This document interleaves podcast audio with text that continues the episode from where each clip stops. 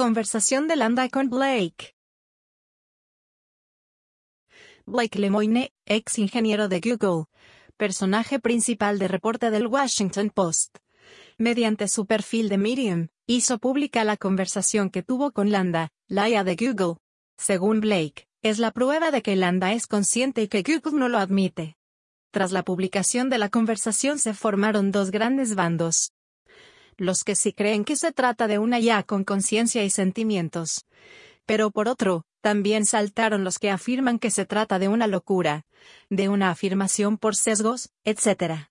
Este post forma parte de un dossier de inteligencia artificial donde analizamos el revuelo que causó Landa. Para disfrutar del dossier completo, tienes que ser parte del FUC Club a nivel mini fucker.